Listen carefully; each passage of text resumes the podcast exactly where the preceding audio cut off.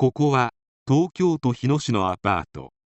1993年12月14日ここで事件が起きました。壮絶な不倫劇による最悪の結末でありこの事件をモチーフにした小説も出たほどです。不倫をした者の末路がどうなるか痛いほど教えてくれる事件です。それではどうぞ。1966年8月7日北村幸恵は東京の下町で生まれた。父親は印刷業を営んでいた。北村は小学校時代から成績は抜群で羨ましがられていた。また踊りや習字ピアノお茶と一通りの習い事を身につけた。成績は優秀でストレートで大学に合格した。大学の同級生らによると北村は頭脳明晰で多くの男子学生から注目され性格は明るく几帳面で何事にも真面目に取り組むタイプだったという。北村に交際を迫る男子学生はいたが北村にその意思がなく彼氏と呼べる男はいなかったとのこと。1989年北村は日本電機に入社した。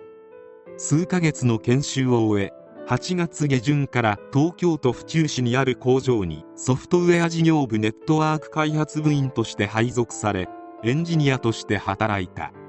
そこで同じ職場で働く下層からコンピュータ技術のいろはを学んだ。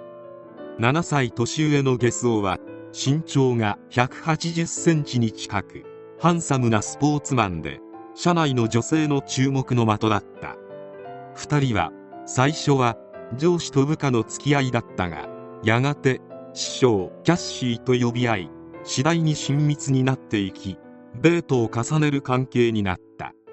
1990年秋北村は自宅から会社のある府中市まで約2時間かかる遠距離通勤をしていたが下須尾の住む日野市に引っ越した。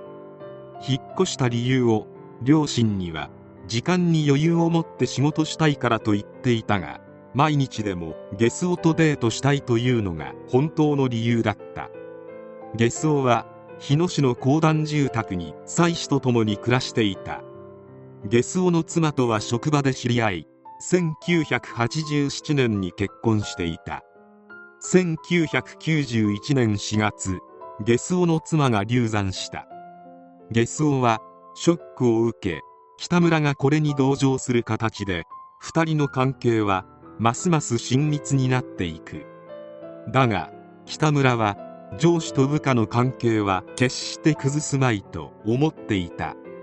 8月6日この日は北村の25歳になる誕生日の前日で多摩川で花火大会があった。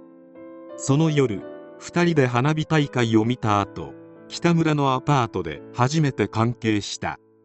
この時ゲスオはもともと今の女房みたいなタイプの女と結婚するつもりじゃなかった。たまたま入院していた時に毎日見舞いに来てくれて本当は東京の人と結婚したかったんだ。妻と別れて男一人になったら子供は育てることができないからね。女房が死なないかなとか交通事故に遭わないかなとかすごく思うんだと北村に告げた。北村はこの時ゲスオとの結婚を意識した。1992年4月北村は妊娠した。だがゲスオに時期が悪い。今回は下ろしてくれと言われ5月北村は中絶した。その後ゲスオの妻が2人目の子供を産むために東北地方にある実家に帰った。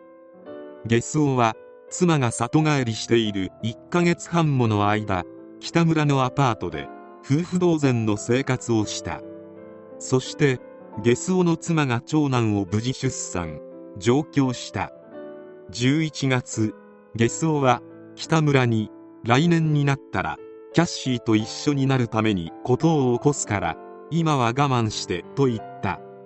このゲスの言葉を真に受け北村は将来に向けて準備した。年が明け1993年になった。だがゲスオの言うことは起きなかった。3月ゲスオは北村に長女の幼稚園が休みに入る。3月19日までには離婚の話を妻にするつもりだからとか4月5日には決着をつけるつもりなどと言っていた。だがやはりその日が過ぎても何も変わらなかった。この頃北村が2回目の妊娠をした。だが北村は妊娠を理由に離婚話を積極的に進めさせることはしなかった。4月9日今度は自分の意思で中絶した。その頃にはようやくゲスオとの関係を終わりにさせる気持ちが強まっていたのである。しかし自宅の電話のリダイヤルボタンが北村につながったことで妻にゲスオの不倫がバレてしまった。劣化のごとく怒った妻はゲスオと北村を責めまくった。それはもう徹底的に責めまくった。だがそれだけでは終わらなかった。毎晩ゲスオの妻は北村に電話をかけバリゾウゴンを浴びせた。これが原因で北村は不眠症にかかり体重が20キロ落ちるなど衰弱していった。そしてある決定的な発言を浴びせられてしまう。生きた子供を平気でお腹からかき出すような人なのよ。あなたはこの発言が北村の何かを断ち切った。そして北村は最悪の暴挙に出てしまう。